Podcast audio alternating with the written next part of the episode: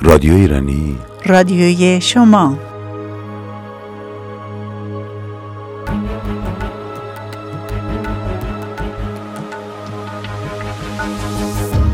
همه از دور میشنیدم بغز دریا تو صدامه. همشون به هم می‌گفتن. غم دنیا تو نگامه. همه درهاشونو بستم همه درهاشونو بستم تنها موندم زیر بارون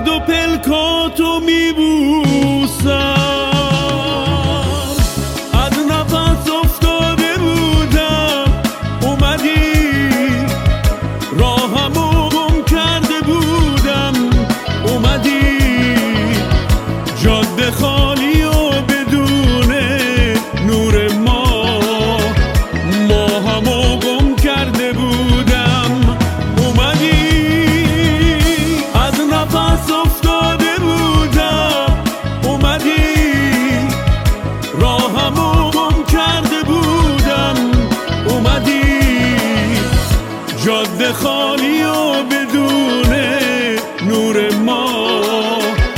ما همو گم کرده بودم. اومدی.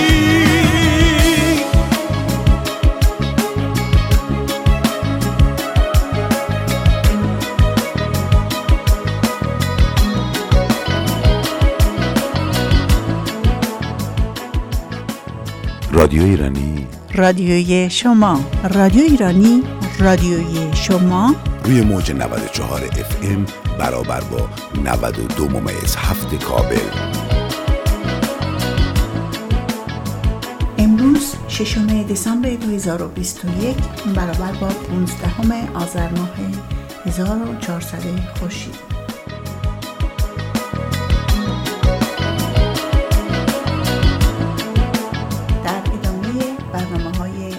بازیابی فرهنگ زیبای ایرانی در کنار استاد گرامی پارسای هستیم برای برنامه دیگری از عاشقانه های شاهنامه. درود بر شما استاد گرامی. با درود به شما شنوندگان گرامی برنامه ایرانی و سپاس از اینکه با ما همراه هستید. شاهنامه پژوهان شاهنامه رو به سه بخش کردند. بخشی استورهی با عناصری تاریخی. بخشی دیگر استورهی پهلوانی و باز با عناصر تاریخی و بخش سومش که می‌گویند بیشتر به دوران ساسانیان اشاره می شود بخش تاریخی شاهنامه نامیده شده. بخش استورهی شاهنامه یا بخش نخستین با استوره آفرینش انسان یا پیدایش انسان آغاز می شود بنابر آنچه شاهنامه نقل کرده نخستین انسان آفریده شده کیومرس نام داشت. کیومرس که شکل گفتاری و نوشتاری آن گیو مرت هست یعنی حتی گاو مرد هم میشه گفت به معنای بزرگ مرد. گاو به معنای بزرگ. گیو مرد که بعدها شده کیومرس می‌گویند کیومرس در کوه آشیانه داشت. یعنی کیومرس زندگی رو تشبیهیه مثل غیر انسان ها از آشیانه در آغوش طبیعت شروع می‌کنه. و کیومرس گویا زیست بسیار درازی داشت و در این مدت زمان بسیاری از ساخته ها و پرداخته ها را به کیومرس نسبت می‌دهند. یعنی او خانه سازی را یاد گرفت و یاد داد. او آثار ابزار کارافزارهای زندگی رو یاد داد و آنها رو ساخت. شکار و خیلی چیزایی دیگر. کیومرس یک پسر داشت که بسیار دوستش داشت. گفتیم این بخش شاهنامه استورهیه چون بخشی که در آن از دیوها گفتگو می شود دیوها غیر انسان ها بودن. یا به آنچه که بعدها گفته شده انسان های بومی در اون سرزمین بودن.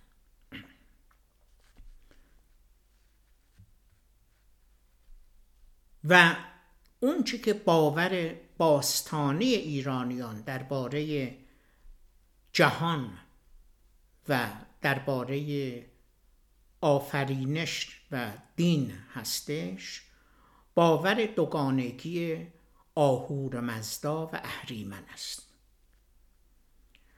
اهریمنم نماد نیروهای زشت و آسیب رسان به انسان و طبیعت بوده. در نتیجه در زمان کیومرس هم دیوان در باور مردم وجود داشتند و هم اهریمن و اهریمنان. زمانی که هوشنگ به دست دیوان کشته می شود کیومرس بسیار اندوهگی می شود و نبرد بین دیوها و انسانها اهریمنان و خواهان آهور مزدا در می‌گیرد. و این نبردیه که پیش از آن وجود نداشت ولی از این به بعد همه تاریخ ایران رو در همه دوره های تاریخی یعنی از اون زمان آغازین که ریشه در استوره داره این نبرد وجود داره تا زمان ما که حالا دیگه توپ و تانک و اینا هستش. ولی نبرد همیشه گفته میشه که بین نیکندیشان یعنی آهورایی ها و بدندیشان یعنی اهریمنی ها هستش. این دوتا با هم در حال جنگ هستن.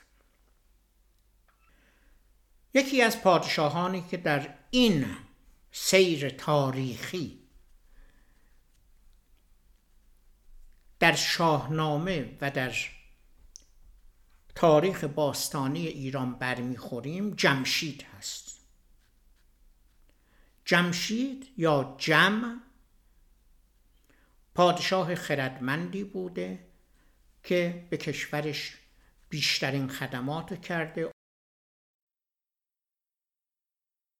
که آبادانی و رفاه مردم و حتی جشنها و موسیقی و کارهای زیباسازی رو هم به جمشید نسبت می‌دهند. جمشید یک وجود خارق العاده ای بوده و بسیار به مردم خدمت کرد. ولی همین خارق العاده بودنش به او فره داده بود که فره ایزدی نام داشت. جمشید یا جم پادشاه فوقلادهی بود. بسیار به مردم یاری رساند. بسیاری از آموزه ها را به جمشید نسبت می دهند او به مردم کار آموخت فناوری آموخت دانش آموخت و همه اینا و به همین دلیل می‌گفتند جمشید فره ایزدی دارد. فره ایزدی اون چیزی است که شخص با کارهای خودش با اندیشه نیک خودش و با رفتار نیک خودش کردار نیک خودش به دست میاره و اگر از گفتار و رفتار و کردار نیک دوری بگیره بکنه این فره ایزدی ازش گم میشه. فر ایزدی در واقع میشه گفت پذیرش همگانی بر پایه اون نیک رفتاری و نیک گفتاری پادشاه یا شخص رئیس من. جمشید مغرور میشه. و میگه همه اینا رو من به شما دادم. پس پروردگار من هستم. و شما باید منو پروردگار خداوندگار بنامید. و مردم از این غرور شادمان نبودند. فره ایزدی از جمشید گریخت. و وقتی مشکل پیدا کرد مردمان پشتشو نگرفتن پشتشو خالی گذاشتن. و جمشید اون سرپرستی و حکومت بر اقلیم را بر سرزمین را از دست داد باخت. بر اساس این قانون دوالیته یعنی دوگانگی یه اهریمن است و یه آهورا. زمانی که آهورا ضعیف میشه اهریمن غلبه می‌کنه. و اهریمن سررشته کارها رو به دست می‌گیره. و در افسانه و استوره شاهنامه هم ما می‌بینیم که بعد از جمشید یک دوره هزار ساله تاریک تحت سرپرستی بدترین انسان روی زمین که زحاک نامیده شد یا آژدی هاک که زحاک ماردوش بهش می‌گفتند بر ایران غلبه می‌کنه. و زحاک نخست از سوی مردم پذیرفته میشه. و زحاک اونچنان بر مردم به یاری دستیارانش عواملش چیره شده بود که مردم هر روز دو مغز جوان را برای خوراک مارهای دوش زحاک برای زحاک میفرستادن. در اینجا ما به داستان کاوه آهنگر برمیخوریم. و کاوه آهنگر که چند تا از فرزندانشو کشته بودن و مغزشون رو به مارهای زحاک داده بودن وقتی که معموران زحاک به سراغ آخرین فرزندش میآیند کاوه زیر بار نمیره. و شورشی رو آغاز می‌کنه و می‌گویند پیشبند چرمی آهنگریشو بر یه چوب می‌زنه به عنوان درفش که مردم بدونند کجا باید جمع بشن و چگونه گروه درست بکنند و این نخستین درفش ایران میشه که درفش کاویانی از نام کاوه نام داشت. کاوه با زحاک می جنگه و اون زمان فریدون نامی پادشاه ایران بوده و به کمک همدیگر یعنی کاوه مردم فریدون بر زحاک پیروز می شوند فریدون هم برای خودش افسانه زیبایی داشت که در شاهنامه به زیبایی به تصویر کشیده شده. یک روز هم به این داستان می‌پردازیم. فریدون دوباره صلح و آرامش و آبادانی و رفاه برای مردم فراهم می‌کنه و می‌گویند سالیان زیادی زنده بوده و اداره کشور به دستش بوده ولی فکر می‌کنه که بعد از مرگ او سه پسرش چگونه بتونند در این کشور زندگی کنند و حکمرانی کنند برای اینکه بینشون آشفتگی پیش نیاد کشور رو به سه بخش می‌کنه. کشور پهناوری بود که اگر ما تصورشو بکنیم میگیم که از مراکش الجزیره از اون مرز افریقا با اقیانوس تا این طرف به مرز چین با اقیانوس. کشور فریدون بود. این کشور رو بین سه نفر سه فرزندش تقسیم می‌کنه. سام قسمت غربی کشور رو می‌گیره. یعنی به تصور ما از مرز ایران زمین به طرف افریقا. همه کشورهایی که بعدها کشورهای سامی خوانده شدند و کشورهایی که بخشی عربی بود بخش کوچکی عربی بود.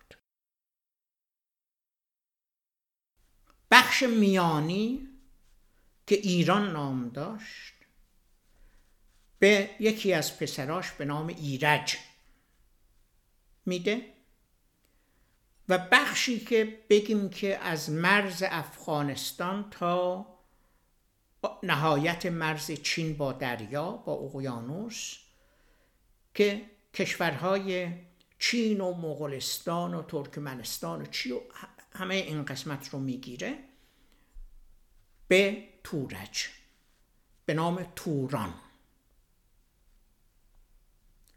حالا اینی که این توران و این ایران و این کشورهای سامی نامهایی که داده شده ولی ایران که از نام نژاد آریا میاد اون بخشیه که داستانهای شاهنامه بیشتر در اونجا اتفاق میفته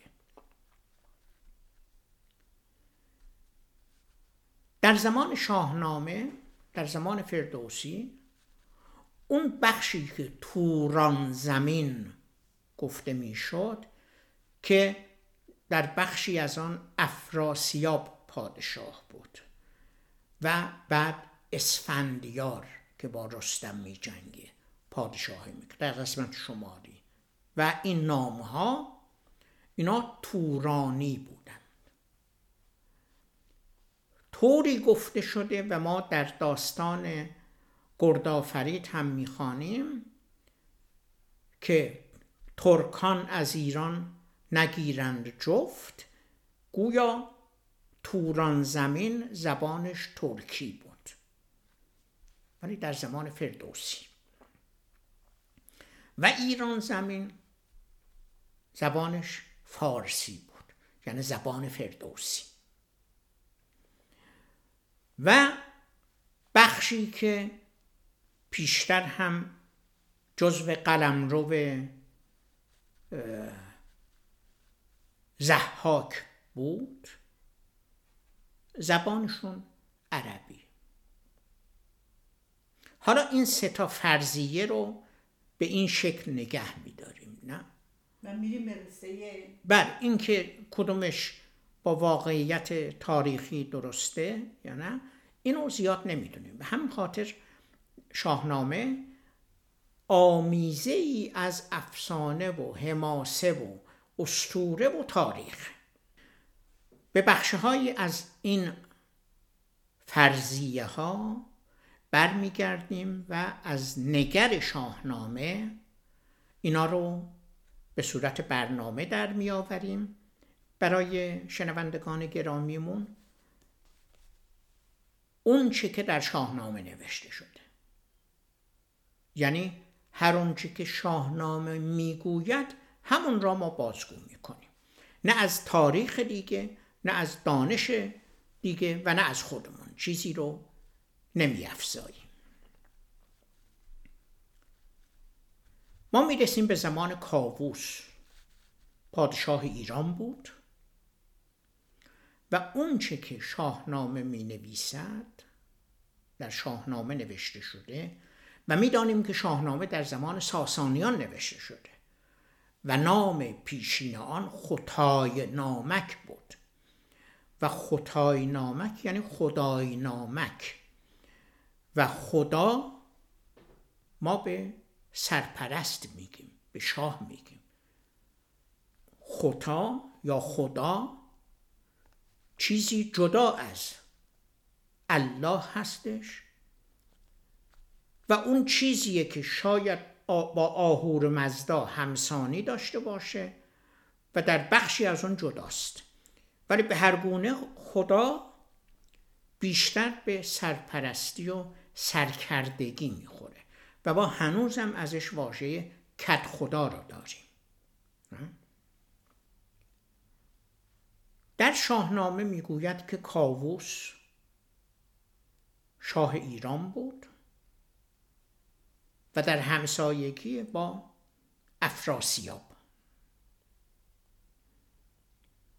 و ما به نامهایی برمیخوریم که این نامها هنوزم هستند از جمله این نام ها سمنگان هست. ما به شهر سمنگان یه نام, نام سمنگان برمیخوریم که گویا در مرز ایران و توران بوده. یعنی که هنوزم در افغانستان است. افغانستان صد سال بیشتر سابقه تاریخی نداره. و این خودش یه داستان دیگر. افغانستان بخشی از ایران بوده. بخشی از بلخ بزرگ بخشی از سیستان که سجستان می‌گفتن و بخشی از بلوچستان. این شهر مرزی بین سیستان و سمنگان بنا به گفته شاهنامه وجود داشته. کاووس در سیستان بود. پادشاهان از زمانهای قدیم یکی رو داشتن که گاه این یک نفر از توانش های بیشتری برخوردار بوده تا شاه. پهلوان بود. می‌شد پهلوان شاه. مثل رئیس بزرگ ارتشتاران که الان هستش هنوز. و ما می‌بینیم که در همه کشورها یه نفرم هستش که از نظر رزمی خیلی داناست خیلی یاد گرفته خیلی دانا هستش خیلی چابکه و این ارتش کشور رو اداره می‌کنه. بر اون زمان هم قهرمانان از پادشاه پاسداری می‌کردن. و به همین خاطر کیکاووس وقتی که بهش بیگن که دیوان در مازندران شورش کردند. که کاووس میگه که رستم رو بفرستید به جنگ دیوان. رستم قرار بود بره به جنگ دیوان. رستم فرزند زال و زال فرزند سامه. سام هم پهلوانی بود در دربار منوچهر. زال وقتی که به دنیا میاد هنوز در اون بخش استورهی افسانه‌ای شاهنامه سپید موی بود و رنگ پوست سرخ داشت. این اون چیزیه که هنوزم ما داریم.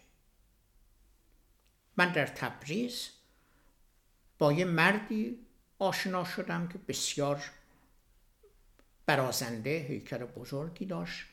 بعد بهش می‌گفتن سالار آقا. این داماد ستار خان بود یا باقر خان یکی از این قهرمانان مشروطه. این سالار آقا منگولید بود. یعنی موی سپید رنگ پوست سرخ و چشایی که ضعیف بینایی ضعیفی داشت. گویا در گذر از دوره های تاریخی نوزادهای اینجوری کمابیش بودند ولی خیلی کم.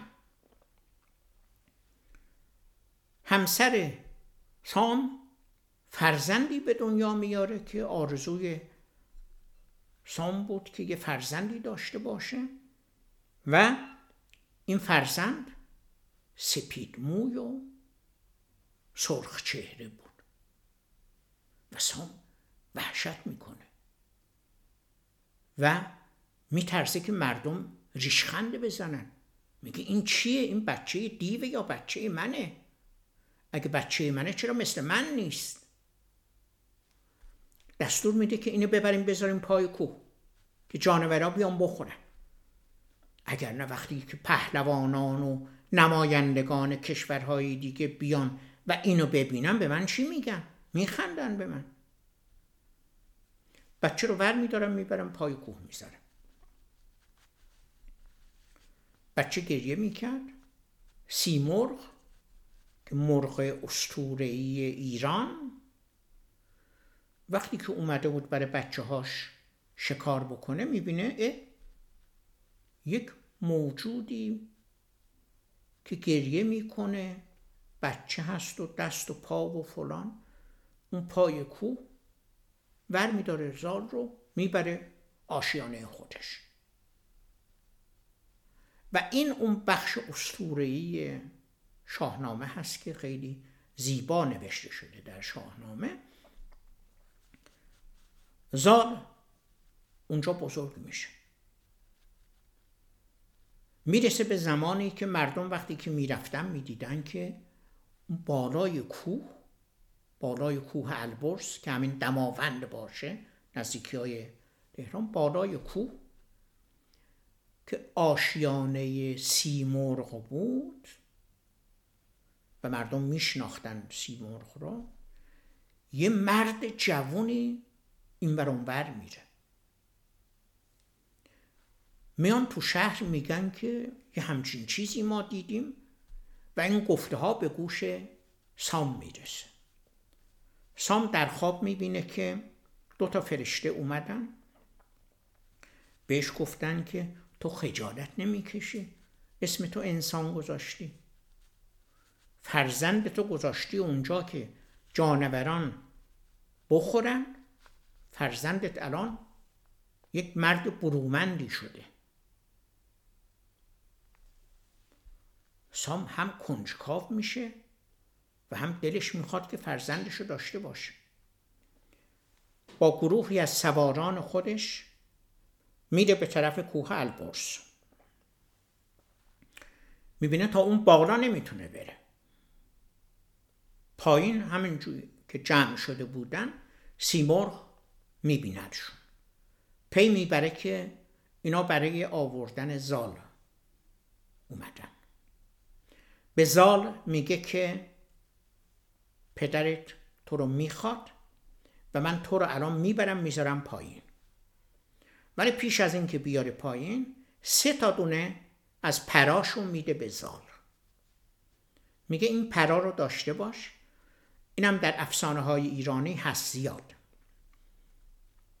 شاید بعد از فردوسی اینا ساخته شده. زال سه پر از پرای سیمرغ رو بر میداره با خودش. سیمرغ میاره پایین میسپاره دست پدر پدر میاره تو شهر می‌بره تو دربار و میگه که به این بچه زبان یاد بدید و آداب و رسوم انسانها رو یاد بدید. زال هم پهلوان بوده و هم خیلی هوشیار بود. با خرد بود. خیلی زود زبان یاد می‌گیره آداب رسوم یاد می‌گیره آیین رزم یاد می‌گیره و میشه پهلوان پهلوان دربار.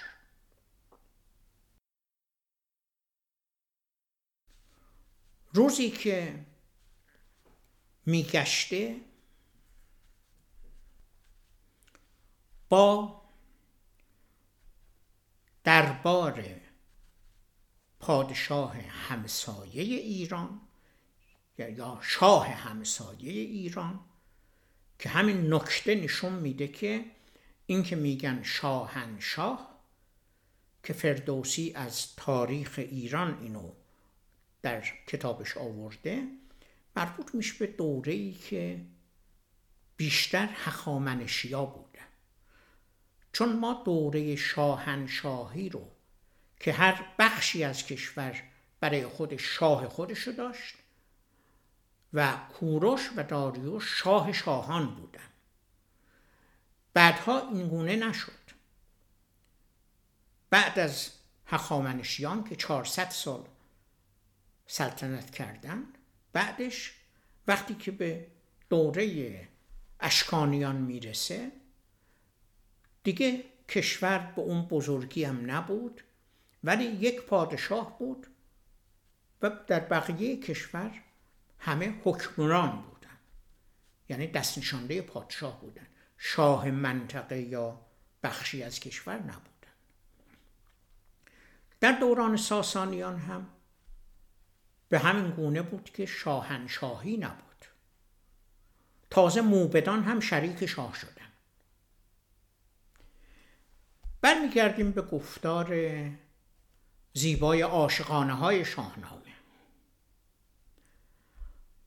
نخستین داستان عاشقانه ای که چندی پیش پخش شد داستان عاشقانه زال و رودابه بود. گفتیم که زال بزرگ میشه در دربار ایران تربیت میشه و یک مرد فرهیخته و پهلوان. در دربار پادشاهی ایران. پدرش هم در همون دربار سپهبد ارتش بوده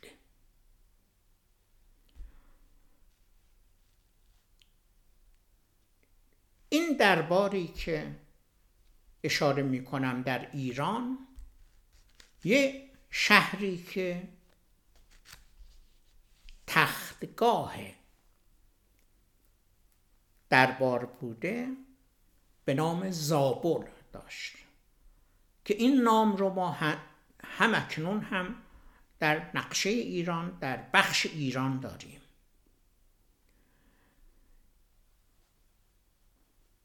یک شهر دیگری به نام کابل در بخش توران بوده هم مرز با ایران که اونم برای خودش یه پادشاهی داشته به نام مهراب که مطیع پادشاه ایران بود یعنی شاهنشاه ایران بود. ولی اونم شاه کابل بود. زال پهلوان دربار کابل. روزی که به شکار رفته بود از مرز میگذره. مرز خطکشی وجود نداشت. از مرز میگذره به کابل می‌رسه. و با یارانش می‌فهمند که اینا در کابل هستن. خبر به گوش مهراب پادشاه کابل می‌رسه. مهراب با گروهی از لشکریانش به استقبال زال میاد. چون زال پهلوان نامدار ایران بود و شناخته شده بود. مهراب میاد پیشواز می‌کنه که قدمتون روی چشم من شما تشبیاریم بریم دربار. با هم یه می بخوریم. زال که با همراهانش میان درباره مهراب یکی به گوشش میرسونه که این مهراب شاه کابل پشت پرده یه دختری داره یه لنگه ماه به نام رودابه. دختر بسیار بخردیه بسیار تواناست و خیلی فهمیده است و بسیار زیبارو هست و از این حرف. زال که میاد مهمان کابل میشه در مجلس جشن شرکت می‌کنه. اون زمان بین زن و مرد هیچ پرده و هیچ مرزی نبود. زنان دربار هم در جشنها بودن در پذیرایی بودن. ما در تابله های مینیاتوری می‌بینیم که میرقصیدند جلوی مردان دختر مهراب پادشاه کابل زال رو می‌بینه ازش خوشش میاد. و اون زمان در فرهنگ ایرانی در فرهنگ ایران زمین. زنا یعنی دخترها می‌تونستند همسر خودشون خودشون انتخاب کنن. یعنی زمانی که از یکی خوششون اومده می‌خواند که اونو به همسری داشته باشن. اون زمان رودابه عاشق زال میشه. و اون تعریف اون توصیف اون تنومندی و توانایی و گفتار بخردانه و همه اینا در مجلس چشم رودابه رو می‌گیره.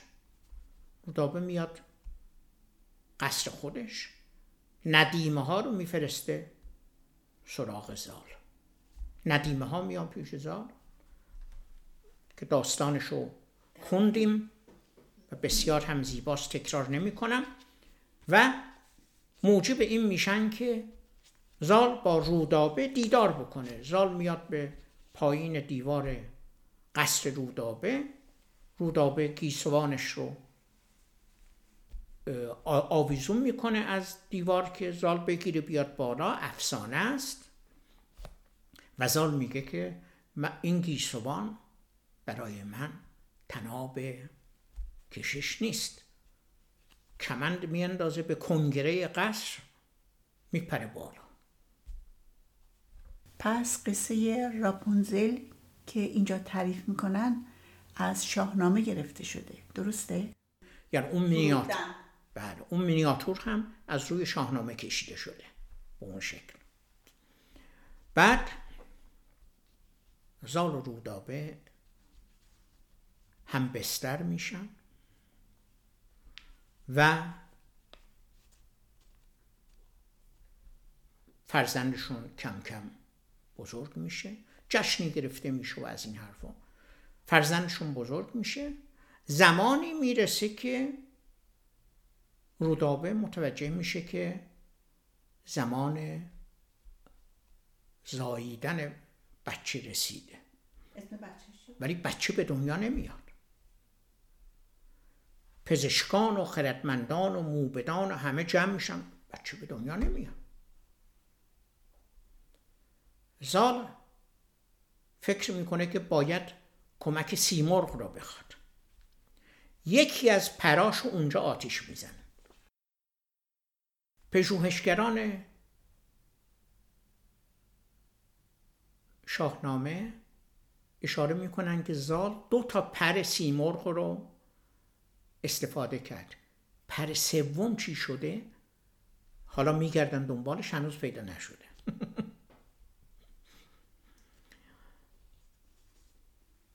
پر سیمرغ رو میده به ماما. و سیمرغ میگه که بهشون بگین که باید از پهلو بچه رو به دنیا بیارن. بچه بزرگه. پهلوی رودابه رو میشکافن. بچه رو بیرون میارن. و اسم این عمل رو می‌ذارن رستمزاد. بعدها در ادبیات رومی یا ایتالیایی که رومی بیشتر این داستان رو برای سزار هم درست می‌کنن. اصلا شاید بیان که از شاهنامه خبر داشته باشن. ولی برای سزار هم چون یه بزوندرهایت باید درست می‌کردند این داستان رو برای سزار درست می‌کنن و اسمشو می‌ذارن سزارین. ولی چون ما ایرانی ها همیشه مرغ همسایه برای ما غازه ما اسم این عمل رو تو دهات ایران هم میگیم سزارین. نمیگیم رستم زاد در حالی که اینو ما هم داشتیم رستم زاده اگر این افسانه است اونم افسانه است. پس سهراب فرزندیه که در اینجا به دنیا آمد. و رستم زاد. بله. بزرگ میشه. پهلوان نامداری میشه. و پهلوان دربار میشه. زال داستان خودشو داره. شاید یک بار هم بهش برگردیم. ولی رستم روزی میره شکار. همچنان که با رخش دنبال شکار گور بوده گور خر بوده که بخوره از مرز میگذره. خطی نبوده سیمخارداری نبوده از مرز میگذره و میره در یه دشتی می‌بینه گور خر زیاده یکی رو می‌زنه همونجا می‌کشه یه درخت هم از جاش می‌کنه. اینا اون قسمت افسانه چیز. یه درخت از جاش می‌کنه آتیش می‌زنه گورخر می‌ذاره روش کباب میشه همه رو می‌خوره. وقتی که می‌خوره شکم سیر میشه خوابش می‌گیره. سرشو می‌ذاره اونجا میخوابه. رخش هم برای خودش در مرغزار میچرید. گروهی از اونجا رد می‌شدن. می‌بینن اه یک اسب. می‌گیرن. می‌برن تو شهر. رستم از خواب بیدار میشه دنبال رخش میره تا به شهر میرشه به شهر سمنگان. به شهر می‌رسه و باز پادشاه سمنگان با خبر میشه و میفرسته گروه که برین از این رستم استقبال کنید. رستم رو دعوت می‌کنم به دربارش. رستم میگه که من اسبم گم شده دلخورم. میگه شما بیا اینجا یه شامی با هم بخوریم یه می بزنیم. شب استراحت کن. فردا صبح اسب تو بهت میارن تحویل میدن. من آدم فرستادم که پیدا کنم بیارم فردوسی در داستان میگه که اون اسب رو می‌برن. با اسبای خودشون جفتگیری می‌کنن که از اون بچه داشته چرا؟ برای اینکه لازم دارن. چون بعدها برای سهراب هم یه اسبی مثل رخش باید باشه. رستم میره اونجا مثل داستان زال. میشینم می می‌زنن می‌خورند و می نوشند و نوازندگان می نوازند و تهمینه رستم رو می‌بینه. یک دل نه صد دل عاشق رستم میشه. حالا این بار داستان گونه دیگری پیدا می‌کنه. پادشاه سمنگان رستم رو میفرسته برای استراحت توی قصری. بعد رستم میره توی اتاق. بخوابه. ولی خوابش نمی‌بره چون رخش گم شده. هنوز پیداش نشده. نیمه های شب که هنوز خوابش نبرده بود می‌بینه در باز شد. یکی اومد تو. نگاه می‌کنه می‌بینه که یک بانوی شمع به دست زیبا با هیکلی برازنده.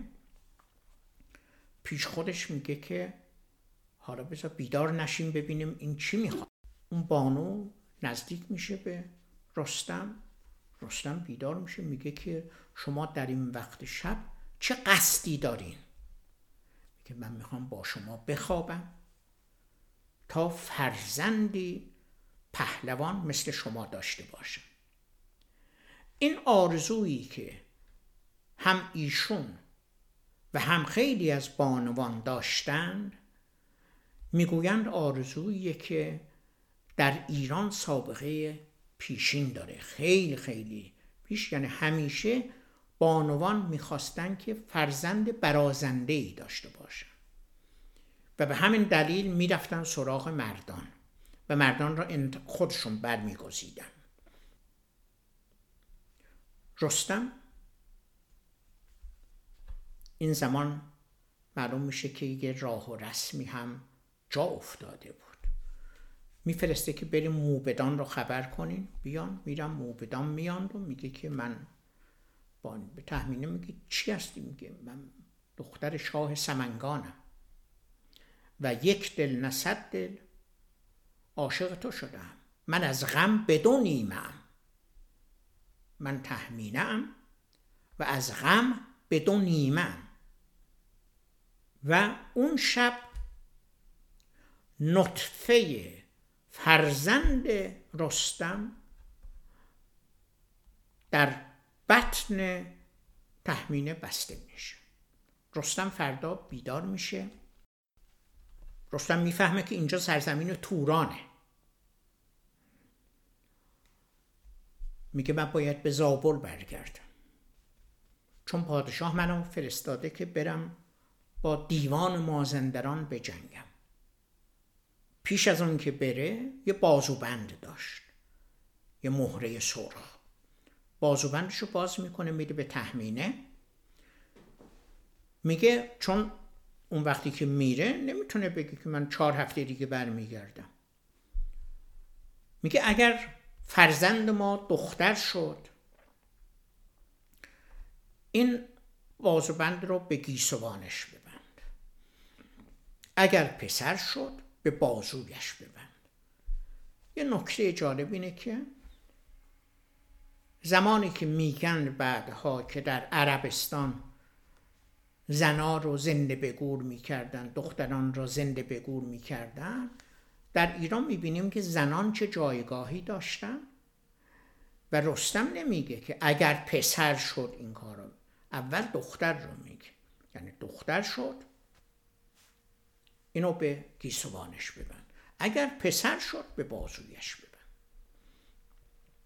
از تحمین خدافسی می‌کنه و میره. همون رفتنه که میره.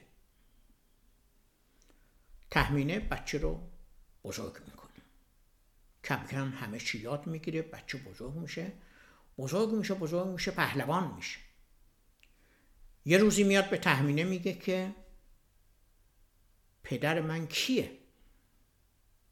من تا کنون نفهمیدم پدرم کیه. تحمینه پدر تو رستم پهلوان ایران هست. ولی ما نباید اینو علنی کنیم باید پنهان نگه داریم.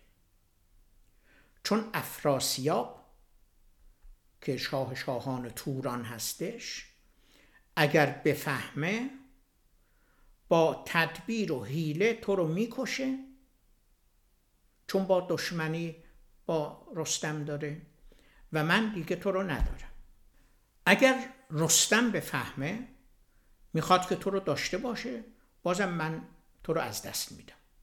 چون تحمینه تو تورانه. اونا تو ایران هستن. بعد میگه که این مهره رو هم پدرت داده.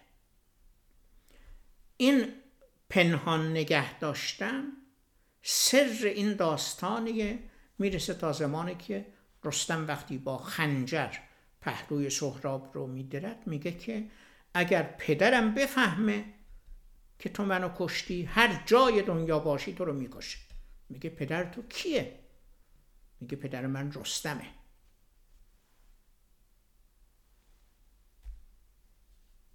این داستان رو هم بعدا بهش اشاره خواهیم کرد. به این خاطر توران زمین که ریشه یکی داشتند با ایران زمین ولی به رقابت و حسادت و همه اینا یه جوری در حالت جنگ و گریز با هم بودند. می‌رسیم به جایی که سهراب بزرگ شده و به مادرش میگه که من میرم ایران کاووس رو بر میدارم رستم رو می‌ذارم جای کاووس و همیشه در صدد این بوده که به ایران لشکر کشی بکنه. در یکی از لشکرکشی ها باید از دژ سپید رد می شدند گجدهم و هژیر که نگهبان اون دژبان های اون دژ بودن با سهراب می جنگن ولی نمی‌تونن برنده بشن. اون پسر پهلوان رستمه. به همین خاطر هژیر اسیر میشه. سهراب می‌خواد بکشه ولی بعد نمی‌خواد بکشه. اینو می‌بره تو لشکرهای خودش. دختر گجده هم همسر هژیر وقتی اینو میشنوه ننگش میاد. میگه من خودم با سهراب میجنگم. به انتقام همسرش. و میاد لباس رزم میپوشه که با اون بجنگه. چون اگر لباس رزم نمیپوشید سهراب با این نمیجنگید. که همون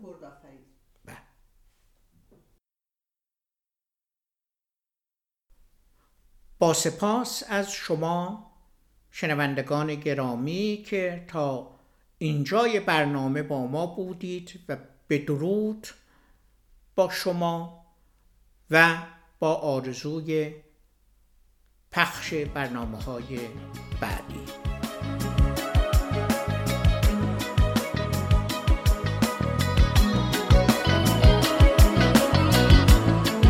رادیو ایرانی رادیوی شما.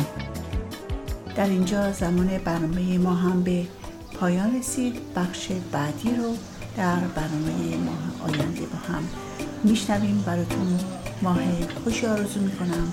مراقب خودتون باشید. رادیو ایرانی. رادیوی شما.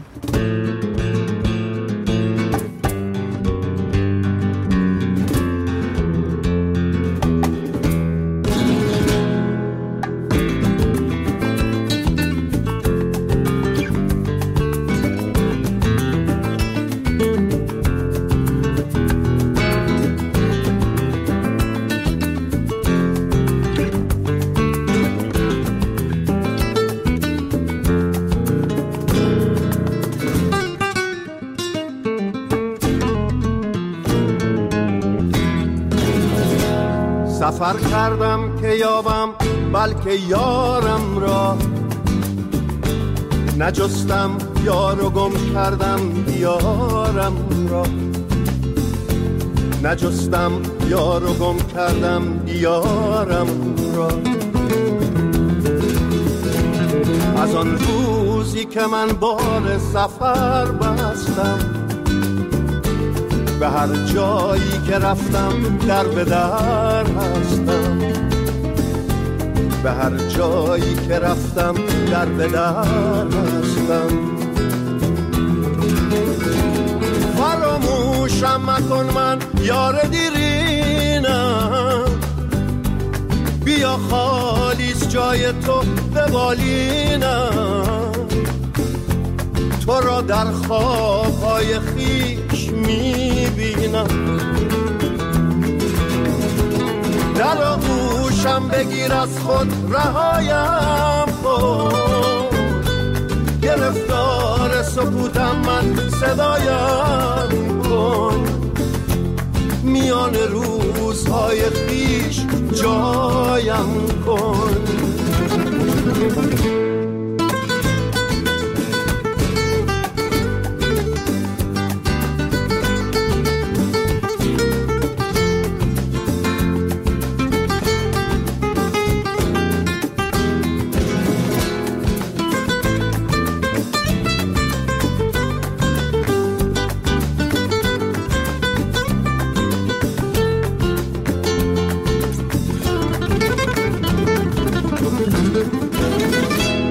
سفر کردم که یابم بلکه یارم را. نجستم یار و گم کردم یارم را. نجستم یار و گم کردم یارم را. از آن روزی که من بار سفر بستم به هر جایی که رفتم در به در هستم. به هر جایی که رفتم در به در هستم. فراموشم مکن من یار دیرینم. بیا خالیس جای تو به بالینم. تو را در خوابهای خیش می‌بینم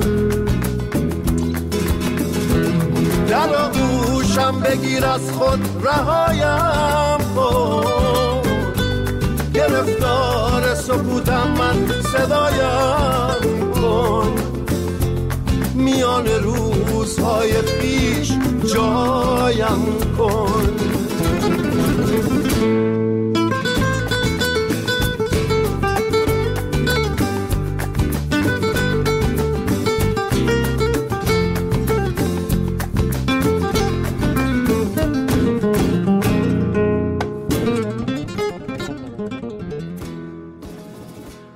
رادیو ایرانی. رادیوی شما.